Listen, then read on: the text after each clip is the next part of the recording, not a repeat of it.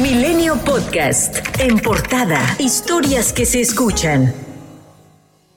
A petición de la Fiscalía General de la República, la Interpol giró fichas rojas para localizar y detener a familiares de Genaro García Luna, exsecretario de Seguridad Pública, quien este año fue declarado culpable por tráfico de drogas, delincuencia organizada y falsedad de declaraciones. Se trata de su esposa Linda Cristina y sus hermanos Humberto, Gloria, Luz María y Esperanza García Luna. Además, la Fiscalía también informó que cuenta con tres órdenes de aprehensión vigentes en contra del exsecretario de Seguridad y su familia, independientes al proceso que enfrenta él en Estados Unidos por narcotráfico. La primera orden corresponde a la participación del exfuncionario en el caso Rápido y Furioso, mediante el cual se introdujeron armas ilegalmente al país la segunda por su participación en un daño patrimonial de más de 64.900 millones de pesos tras la construcción y operación de diversos penales federales, y la tercera tiene que ver con su participación en contratos ilegales de equipamiento de las cárceles públicas federales, cuyo daño se estima en 5.112 millones de pesos a través de 10 contratos ilegales. Cabe mencionar que por alguna razón, en el comunicado de este miércoles la Fiscalía no incluye la orden de aprehensión dictada en enero pasado contra García Luna por un presunto enriquecimiento ilícito por 27 millones de pesos,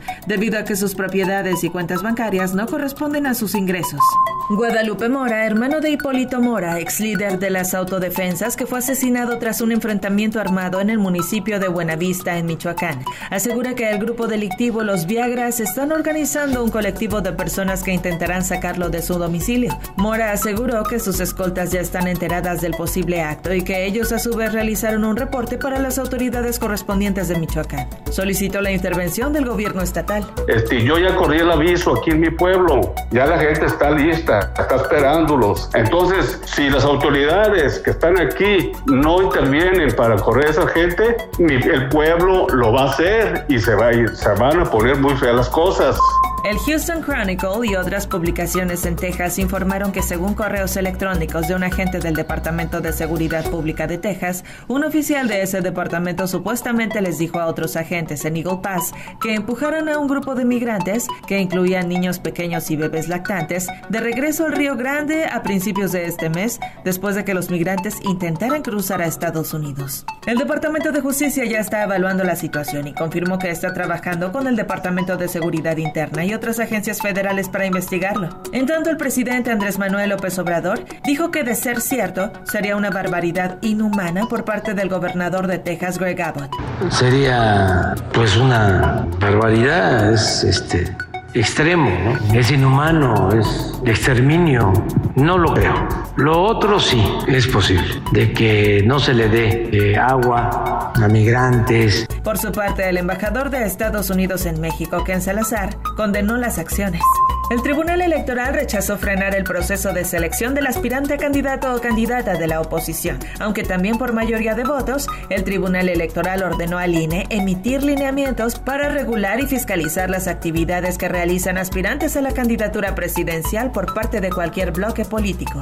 La magistrada Janino Tálora consideró que los procesos de las llamadas corcholatas de Morena y del Frente Amplio por México para definir a sus respectivos candidatos presidenciales en 2024 son casi idénticos.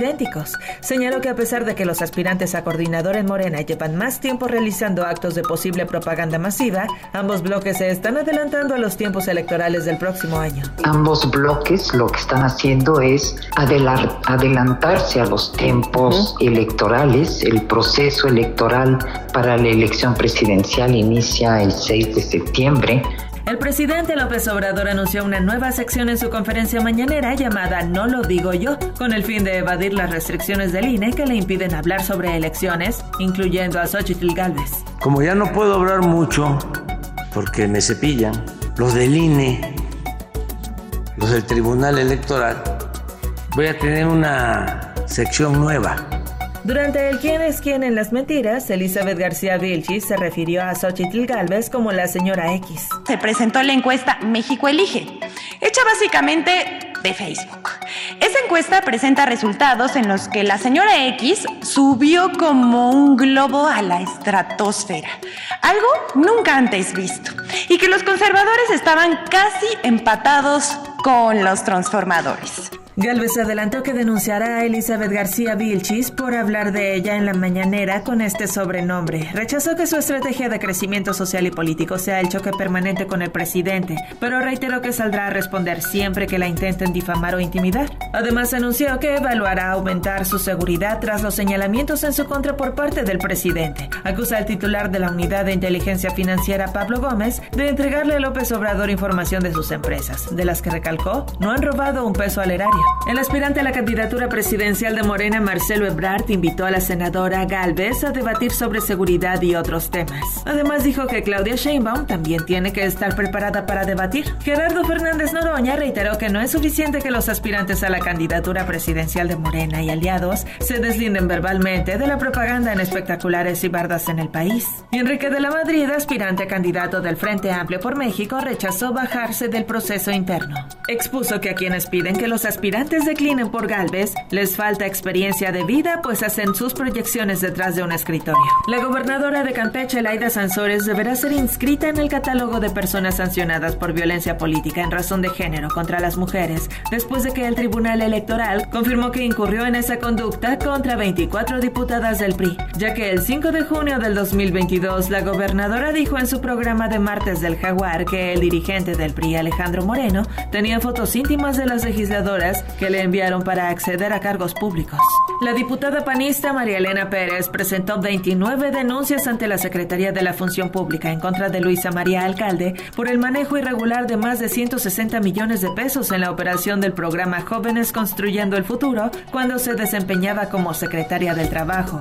La legisladora denunció la nula actuación de la Auditoría Superior de la Federación con escasas auditorías y pocas denuncias pese a irregularidades como pagos a empresas fantasma y pago de becas a jóvenes fallecidos. Y mientras que la secretaria de Gobernación, Luisa María Alcalde, hizo un llamado para que las diferencias políticas y la disputa en el marco de la elección presidencial del 2024 no afecten el combate a la delincuencia en el país, el senador del PAN, Damián Cepeda, recordó que este es el momento más violento que ha vivido México, con 160 mil asesinatos durante los cinco años del gobierno de López Obrador.